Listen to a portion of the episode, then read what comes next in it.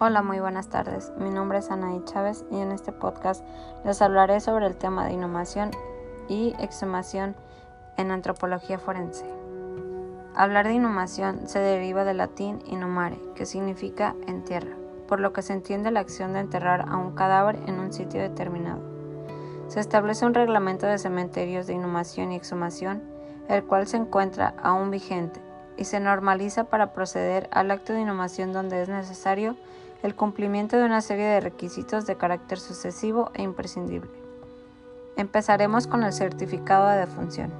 Este es un documento acreditativo el cual es expedido por la primera autoridad civil, es decir, el registro civil del municipio, el cual contiene datos filiatorios de ubicación geográfica tanto del domicilio como de la ocurrencia del fallecimiento, las causas de la muerte, etc.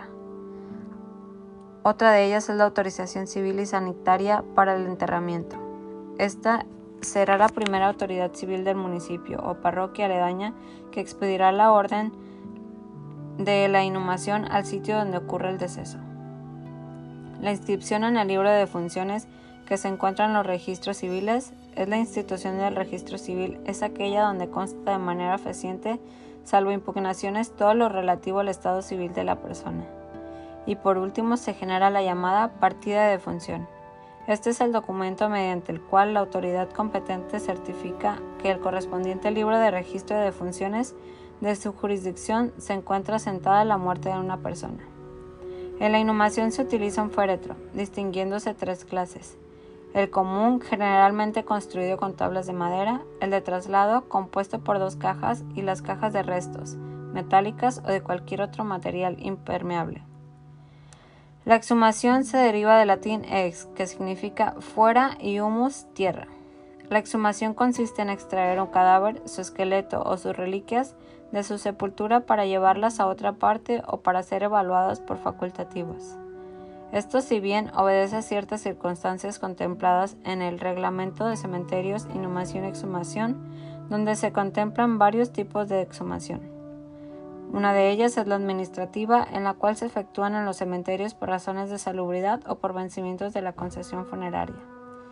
Por otro lado, la solicitud de parte interesada. Esto es cuando la familia del sepultado u otra persona que alegue de manera manifiesta algún interés o derecho que pretenda trasladar los restos mortales o incinerarlos, esto en un lapso de cinco años después de haber sido enterrado. La criminal está tipificada como un delito como la profanación o la sustracción de cadáveres con fines de lucro. La judicial es aquella en la cual se practique una autopsia para la comprobación de cualquier de cualquier delito o sospecha de índole penal. La exhumación de menor interés jurídico es tales como las arqueológicas en aquellos casos de personajes célebres con fines históricos, científicos o religiosos y el protocolo de exhumación judicial es necesario el cumplimiento de una serie de pasos o fases. Una de las fases de un proceso de exhumación es la autorización del tribunal competente quien informará a las partes de las notificaciones de la fecha por parte del Tribunal de Control de las siguientes personas.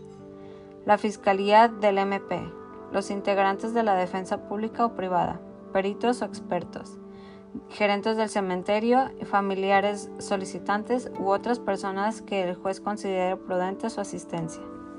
El fin de exhumación es brindar las causas de la muerte del individuo. Para ello, los especialistas se basarán en los elementos que se encuentran en el proceso de investigación, a fin de establecer una hipótesis basada en todas las evidencias provenientes del hecho. Ya reconocido el féretro, se extrae el cadáver que debe ser reconocido por los familiares y por consiguiente los peritos procederán a realizar sus diferentes labores y de ser necesario pueden tomar los indicios para ser evaluados.